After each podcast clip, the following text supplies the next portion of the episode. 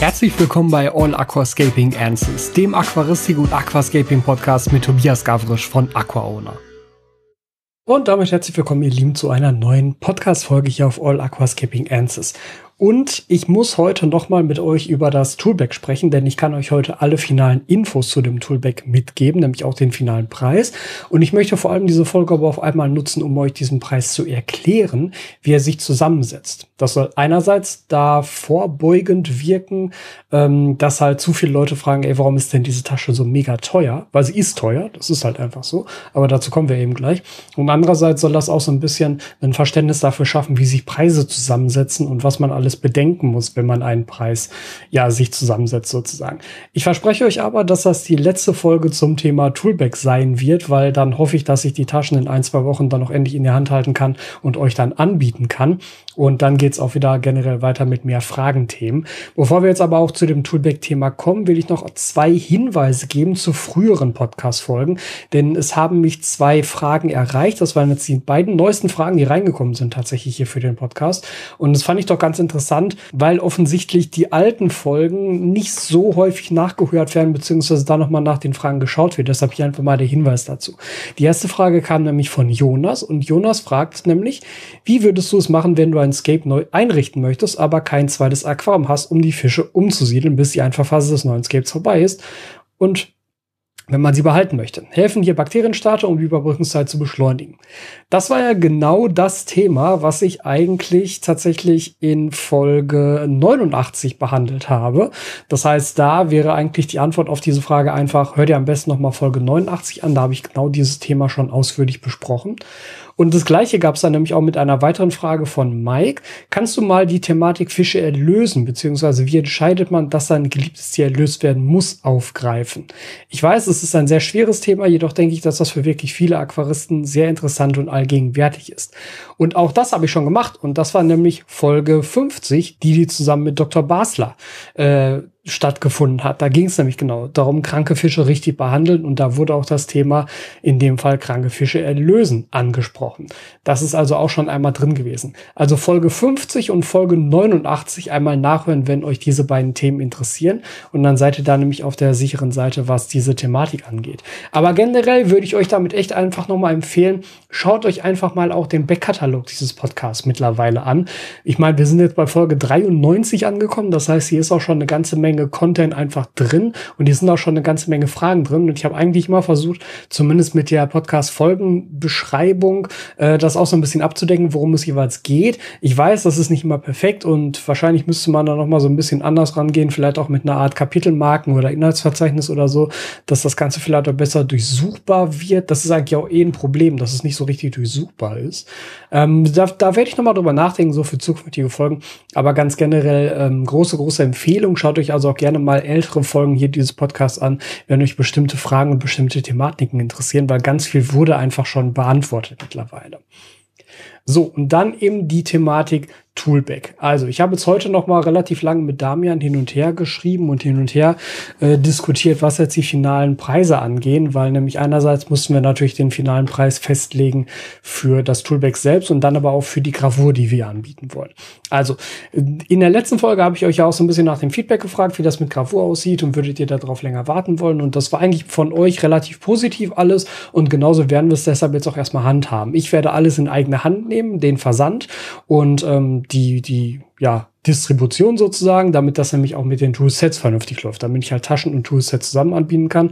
Und alle Taschen, die graviert werden, die werde ich dann bei Damian jeweils vorbeibringen für die Lasergravur. Er graviert die und ich nehme sie wieder zurück und mache dann den Versand fertig. Eventuell kann man später auch noch so lösen, dass Damian einfach ein paar Taschen da hat und die dann graviert, sodass ich sie nur abholen muss, aber vorher nicht hinbringen muss, weil er sozusagen eigene da hatte. Aber das ist dann im Endeffekt Kleinkram und soll nichts, was euch interessieren müsste an dieser Stelle. Was wir jetzt aber eben gemacht haben, ich habe jetzt halt die finalen finalen Einkaufspreise von Damian. Das heißt, Damian hat jetzt berechnet, was hat er an Materialkosten Was hat er an Arbeitskosten und an Arbeitszeit? Und was stellt er mir dann pro Tasche in Rechnung? Weil ich die Taschen ja bei ihm sozusagen einkaufe und dann an euch weiterverkaufe. Das ist ja sozusagen der, der, das, das Businessmodell dahinter. Und die Einkaufskosten für mich pro Tasche liegen bei ziemlich genau 90 Euro, 89 Euro irgendwas. Das ist also der Einkaufspreis, den ich an Damian zahle, dafür, dass er die Taschen fertigt und er natürlich auch den ganzen Materialeinkauf hat, die ganze Arbeit damit hat. Das ist halt mein Einkaufspreis bei meinem Hersteller sozusagen, also diese circa 90 Euro. Und das bedeutet auch, dass der finale Preis für das Toolback für euch als Endkunde wird bei 129,90 Euro liegen, also sagen wir 130 Euro inklusive Mehrwertsteuer natürlich. Und ich verstehe vollkommen, wenn das ein Preis ist, wo viele jetzt erstmal sagen, so, boah, Alter, 130 Euro für eine Ledertasche, viel zu teuer. Kann ich völlig verstehen. Aber deshalb will ich ja das Ganze heute mal mit euch so ein bisschen aufdröseln, wo das überhaupt herkommt und äh, auch einmal klar machen, dass ich damit äh, beim besten Willen jetzt nicht reich werde, weil diese Tasche 130 Euro kostet. Wie gesagt, 90 Euro sind ja auch eh schon mal direkt weg von diesen 130 Euro, weil die halt für die Produktion draufgehen. Das ist halt eben der Produktionspreis von Damian für, wie gesagt, Materialeinkauf, Arbeitskosten, Werkzeuge, Verschleiß und so weiter. Das muss da ja alles drin eingepreist sein. Das stellt er mir in Rechnung und das zahle ich ihm dann auch ganz einfach. Wenn ich die Taschen sozusagen einkaufe, dann stellt er mir diese knapp 90 Euro jeweils pro Tasche in Rechnung. Ich überweise ihm den Betrag fertig. Dann sind die Taschen, dann gehören die Taschen mir. Und dann verkaufe ich die eben weiter. So, und das sind dann halt diese 129,90 Euro.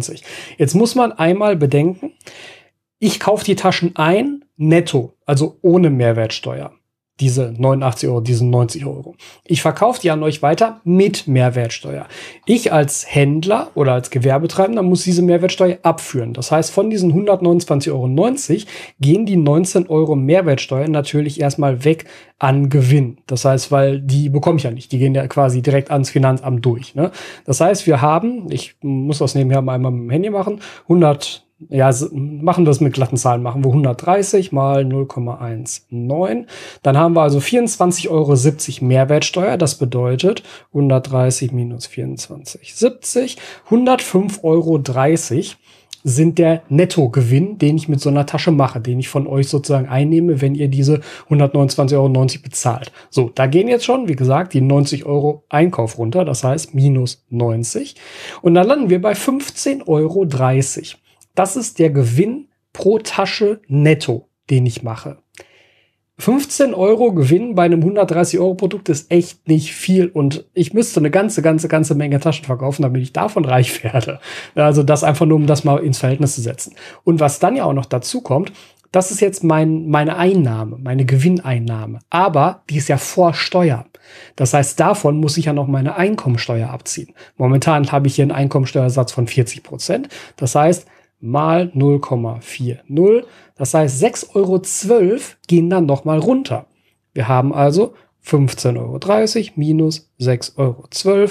Das heißt, mein wirklicher Gewinn, das Geld, was auf meinem Konto landet, was ich dann auch wirklich ausgeben kann, ist 9,18 Euro pro Tasche. Sagen wir 9 Euro. Das heißt, an den 129 Euro verdiene ich 9 Euro.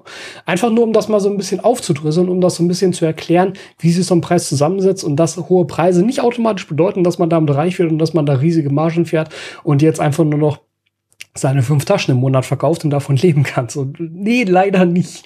Also das ist wirklich etwas, was natürlich ähm, für Endverbraucher nie im Vordergrund steht. Das weiß man im Normalfall ja gar nicht. Mal gut, Mehrwertsteuer weiß man vielleicht noch, aber wie, wie was dann alles noch runtergeht, wie hoch die Einkaufskosten sind, wie hoch die einzelnen Steuersätze sind, die derjenige noch zahlen muss, das ist ja alles gar nicht klar. Ne? Und deshalb ähm, wollte ich das einfach mal, um da auch wirklich wieder sehr transparent mit euch zu sein, euch das mal vorrechnen, was das also bedeutet, dass ich also an so einer Tasche für 130 Euro verdiene ich 9 Euro.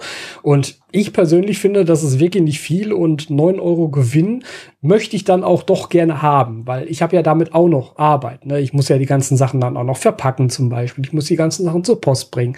Das ist ja alles etwas, was nicht eingepreist ist in dem Sinne. Dass ich Verpackungsmaterial anschaffen muss, das ist in gewisser Weise in den Versandkosten eingepreist, aber auch nicht wirklich. Weil die Versandkosten, die natürlich jetzt für euch dazukommen, das sind original eins zu eins die Versandkosten, die DHL berechnet und die ich ja auch bezahle, wenn ich bei DHL ein Paketlabel beauftrage. Ich hatte eben in der ganzen Geschichte mit den ähm, Tools und auch mit den Kalendern ja überlegt, ein DRL-Geschäftskundenkonto einzurichten. Habe mich aber jetzt tatsächlich vor, vor, vor ein paar Tagen wieder dagegen entschieden, beziehungsweise das Ganze wieder gekündigt, weil nämlich die ganz seltsame Vertragskonstruktion haben. Du musst am Anfang angeben, wie viele Pakete du wohl pro Jahr versendest, um dann so einen gewissen Rabatt zu bekommen. Der lag bei mir, ich hatte angegeben, ich versende mindestens 250 Pakete im Jahr und dann lag dieser Rabatt pro Paket bei 12 Cent. Ja, ich hätte also im Vergleich zu dem Preis, der den DHL einfach so in der, Filiale, in der Filiale abruft oder online abruft, hätte ich 12 Cent gespart. Äh, das ist jetzt auch nicht so richtig viel. Ne? Aber dafür muss ich, äh, schließt man da diesen Vertrag ab und sagt, wie viel man versendet und so weiter. Und dann hat mich letztens da meine Geschäftskundenberaterin, Betreuerin angerufen und gemeint so, ja, ähm, wie sieht das denn aus? Halten Sie das ein? Und wie ist das im nächsten Jahr? Und hier und da? Und habe ja gesagt, ey, keine Ahnung. Also wie, wie soll ich das einschätzen? Ich habe zwei, drei Produkte, die ich per Post versende. Bei den Kalendern ist es halt so eine, so eine Einmalgeschichte. Das findet einmal im Jahr statt und dann aber alle auf einmal. Und wie das jetzt mit den Tools oder mit den Toolbacks anläuft, ich habe keine Ahnung. So ist ist ist aber im Endeffekt auch egal. Also wenn ich halt weniger versende, dann trifft der Rabatt halt nicht zu. Ja, nee, wenn sie weniger versenden, dann begehen sie eine Vertragsstrafe und dann müssen sie Vertragsstrafe zahlen. So wie ja, äh, also ich war der Meinung, ich habe halt einfach diesen Rabatt, der mir dann zugesichert wird. Und wenn ich halt nicht auf die Zahlen komme, DHL hat die Zahlen ja, da ja jede Sendung gescannt wird auf mein Geschäftskundenkonto, ist ja vollkommen klar, wie viel ich versendet habe. Und dann können sie ja einfach sagen, ja, okay, bist nicht auf die Zahl gekommen. Äh, hier ist jetzt die äh, Rechnung für den Restbetrag, den, den du uns jetzt sozusagen schuldest. Vor einer Vertragsstrafe. Ähm, äh, also das war mir dann ehrlich gesagt ein bisschen zu blöd. Und da habe ich dann auch gesagt, ja, also unter diesen Bedingungen, sorry, aber dann äh, werde ich den Vertrag direkt wieder kündigen, weil die 12 Cent, die interessieren mich dann auch nicht. Dann kann ich auch ganz regulär über das Online-Formular die ganz normalen DRL-Versandlabels beziehen und bestellen. Also ja, ich weiß nicht. Da, da kann man es auch irgendwie gerade Kleingewerbentreibenden, also ich bin kein Kleingewerbe mehr, ne, aber trotzdem, da kann man es gerade Einsteigern in Versandhandel doch auch unerwartet schwer machen, dachte ich dann. Und das war mir dann auch so ein bisschen zu blöd. Deshalb, also die Versandkosten, die ich hier aufrufe und die ihr bezahlt, sind eins zu eins die Versandkosten, die ich dann eben auch an DHL für das Label bezahle. Das heißt, da ist null Marge drin, also null, gar keine heißt auch, dass die Versandkartons und das Versandmaterial, was ich jetzt im Vorfeld natürlich kaufen muss, um halt die Sachen an euch rauszuschicken, damit die vernünftig gepolstert sind, damit die Versandkartons vernünftig funktionieren, damit das auch nicht unendlich viel Arbeit ist. Deshalb nehme ich ja zum Beispiel mal selbstklebende Versandkartons. Das ist natürlich nirgendwo jetzt eingepreist. Und theoretisch geht das auch noch von meinem Gewinn runter. Ich habe nämlich jetzt beispielsweise im Vorfeld für, ich glaube, 104 Euro ähm, Versandkartons gekauft und Verpackungsmaterial gekauft. Und das müsste da ja auch erstmal mit eingepreist werden. Das heißt, 104 Euro müsste ich erstmal verdienen, um halt äh, alleine die Investition in die Versandkartons rauszuhaben. Da fällt ja die Steuer noch nicht drauf, weil theoretisch kann ich das ja dann auch von meiner Einkommensteuer wieder rückgängig machen. Das heißt, da verrechnen wir jetzt nicht Einkommensteuer gegen Einkommensteuer, sondern da rechnen wir es mit den 15 Euro Gewinn, die ich pro Tasche machen würde, auf die 104 Euro bezogen. Und das heißt ja alleine dafür müsste ich schon erstmal sieben Taschen verkaufen, nur um die Investition in die Versandkartons zu decken. Das heißt, erst nach sieben Taschen, die verkauft sind, komme ich überhaupt in ein Plus und erst ab dann mache ich sozusagen meine 15 Euro Gewinn, abzüglich Einkommensteuer 9 Euro Gewinn. Ja, und das ist halt wirklich auch als, äh, für, das ist jetzt auch für mich wirklich nicht lukrativ, muss man auch ganz klar so sagen. Man muss aber auch fairerweise sagen, das war auch nie das Ziel. Also das habe ich aber auch im Vorfeld auch schon immer gesagt. Also ich habe diese Tasche jetzt nicht entwickelt und auf den Markt gebracht, um damit reich zu werden, um damit jetzt viel Geld zu machen. Das ist glücklicherweise auch nicht nötig, weil ich da natürlich von meinem YouTube-Kanal und von den Affiliate-Links glücklicherweise ausreichend gut leben kann, dass das hiermit nicht nötig ist. Das, das, der Punkt ist dabei, wenn ich jetzt sagen würde, ich möchte von sowas leben können, dann muss ich entweder enorm hohe Stückzahlen absetzen oder aber einen noch deutlich höheren Preis aufrufen. Normal ist eigentlich in vielen Einzelhandelsgeschäften, nicht unbedingt in der Aquaristik, und das ist auch sehr vom Produkt abhängig, aber so ganz generell im Einzelhandel ist eigentlich eine Marge von um die 100 Prozent für den Händler üblich. Wenn wir das hier anlegen, wenn ich jetzt auf diese Tasche 100 Prozent Marge haben wollen würde, also einen Gewinn von 100 Prozent, dann müsste diese Tasche 190 bis 200 kosten. Und auch das wäre dann ja Vorsteuer. Wenn ich sage, ich will den Gewinn nach Steuer haben, ist sie halt bei weiß ich, 250, 260. Das ist natürlich absurd. Und klar macht das keinen Sinn. Das ist mir ja auch klar. In dem Fall war mir aber wichtig, halt einerseits ein Produkt auf den Markt zu bringen, was einzigartig ist. Und das ist es in dieser Form. Es ist gerade durch die Handarbeit, gerade durch das schön gegerbte Leder, gerade durch die generell die ganze Fertigung, ist das ein sehr einzigartiges Produkt und etwas sehr Besonderes, was es halt so im Markt der Aquaristik bisher noch nicht gab. Und da bin ich auch stolz drauf, dass das so gekommen ist. Das war für mich von vornherein klar, dass das aber auch bedeutet, dass das jetzt eben nichts ist, wo ich die mega Marge drauf habe, wo ich halt gut Geld mit verdienen kann. Mal ganz davon abgesehen, dass es ja auch etwas ist, was in der Regel ein einmaliger Kauf ist. Normalerweise, wenn es ja als Händler darum geht, Geld zu verdienen, dann suchst du dir Verbrauchsprodukte. Sachen, die irgendwann ablaufen oder die irgendwann verbraucht sind, die also ein Kunde immer wieder nachkaufen muss. Klassiker, Düngemittel, Soil, Futter. Ja, solche Sachen müssen immer wieder nachgekauft werden, weil irgendwann sind sie leer.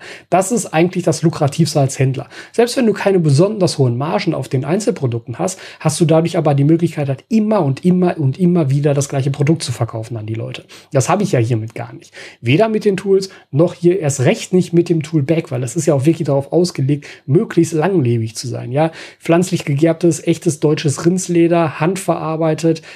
Das Ding soll möglichst lange halten. Ja, da werdet ihr nicht alle sechs Monate eine neue von kaufen.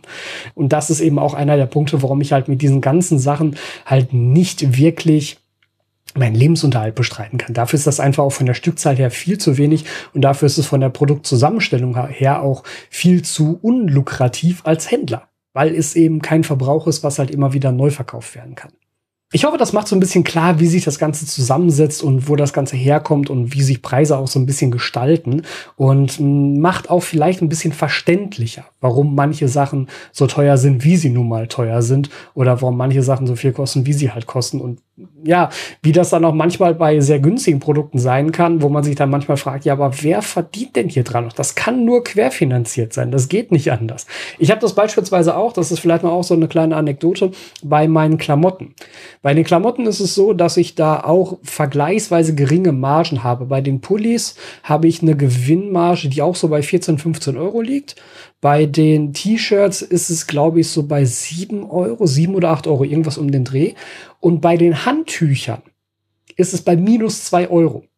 Ja, für jedes Handtuch, was ihr bestellt, zahle ich zwei Euro drauf, weil nämlich dieser Stick so teuer ist. Diese Bestickung ist so teuer. Das Handtuch selber wäre noch okay, aber durch die Bestickung wird es teuer. Und ich habe es aber auch nicht eingesehen, für ein einfaches Handtuch 25 Euro zu nehmen. Das fand ich als Preis dann doch irgendwie so ein bisschen unangenehm. Die 20 Euro für so ein besticktes Handtuch sind jetzt schon relativ viel, wie ich finde. Aber das wollte ich halt unbedingt haben. Und da war eben die Mischkalkulation, dass ich gesagt habe, okay, Handtücher ist jetzt halt nur ein, eines von vielen Produkten hier im Shop. Und solange ich bei allen anderen Produkten im Plus bin, kann ich es mir leisten, ein Produkt anzubieten, wo ich im Minus bin. Dann wird das halt querfinanziert durch die anderen Sachen. Also ne, jedes T-Shirt, was ihr beispielsweise bei mir kauft, wenn ich da, also wie gesagt, ich weiß es nicht mehr ganz genau, das müsste ich jetzt nochmal nachgucken in meinen ähm, Gewinnausschüttungen. Aber ich meine, es liegt bei sieben Euro pro T-Shirt der Gewinn. Das heißt, ein T-Shirt finanziert drei bis vier Handtücher. Ja, also wenn jetzt einer herkommen würde und zehn Handtücher bestellen würde, dann müsste ich halt auf der anderen Seite drei T-Shirts verkaufen, damit sich das Ganze wieder lohnt für mich. Aber so ist das halt manchmal. Und hier ist es jetzt eben auch so, dass ich damit einfach mal klar machen wollte, wie da so die Gewinne sich verteilen und dass das echt nicht so viel ist, wie man vielleicht denken könnte, wenn man diesen Preis vor sich sieht, was ich auch verstehen kann, weil als, ja, als Endkunde kommst du mit sowas ja normalerweise auch nicht in Berührung und muss sich darum halt auch nicht kümmern aus gutem Grund. Das ist ja dann auch einer der Hauptunterschiede zwischen ähm, Arbeitnehmern und Selbstständigen, dass ein Arbeitnehmer mit diesen ganzen Kosten drumherum ja gar nicht in Berührung kommt und das ja auch gut so ist. Man als Selbstständiger sowas aber halt ständig vor Augen hat und ständig sieht und natürlich auch ständig damit kalkulieren muss, damit das Ganze für einen noch passt. Ja, das wollte ich einfach nur in dieser Folge einmal klarstellen und einmal erklären. Ich hoffe, das war für euch trotzdem interessant, weil ich glaube tatsächlich, dass so offen darüber zu reden immer noch eine Seltenheit ist. Was ich eigentlich schade finde, weil ich persönlich finde das mega interessant. Ähm, und ich glaube eigentlich, dass das für viele von euch auch zutrifft, auch wenn es jetzt natürlich, wie gesagt, keine klassische Aquascaping-Folge ist, sondern mehr eine Business-Folge. Aber einfach mal zu hören, was ist denn Einkauf, was ist Verkauf, wie setzt sich der Gewinn zusammen und wie ist das, das dann überhaupt mit den Steuern und um wie viel mindern die Steuern dann den Gewinn, ist, glaube ich, interessant interessant für viele und einfach mal nett, auch offen darüber zu reden, weil das seit wirklich bisher kaum gemacht wird. Also ich denke, das sollte viel häufiger gemacht werden und da viel häufiger offen drüber geredet werden. Ich finde das eigentlich ganz interessant und ganz spannend, tatsächlich sowas auch von anderen zu hören. Gut, wir sehen uns damit jetzt bei der nächsten Folge wieder. Nur kurze Folge diese Woche. Dafür verspreche ich euch, wird die nächste Folge nicht mehr um das Toolback gehen und wieder eure Fragen und ganz viele Aquascaping-Themen beschäftigen. Vielen Dank, dass du dir diese Folge wieder bis zum Ende angehört hast. Wenn du diesen Podcast auf YouTube schaust und hörst, dann vergiss bitte nicht, den entsprechenden YouTube-Kanal zu abonnieren und dem Video dort einen Daumen nach oben zu geben. Dort kannst du übrigens auch unter dem Podcast kommentieren und mir so deine Meinung dalassen. Wenn du diesen Podcast über eine Podcast-Plattform oder über einen Podcatcher deiner Wahl gehört hast, dann vergiss dort bitte nicht zu bewerten, falls du es dort kannst. Am wichtigsten sind immer noch die Bewertungen bei Apple Podcasts und bei Google Podcasts. Die helfen enorm dabei, einen Podcast bekannter und wichtiger zu machen. Das Deshalb, falls du dort bewerten möchtest, wäre ich dir sehr, sehr dankbar für deine Bewertung auf einer dieser Plattformen und wir sehen uns jetzt bei der nächsten Folge wieder.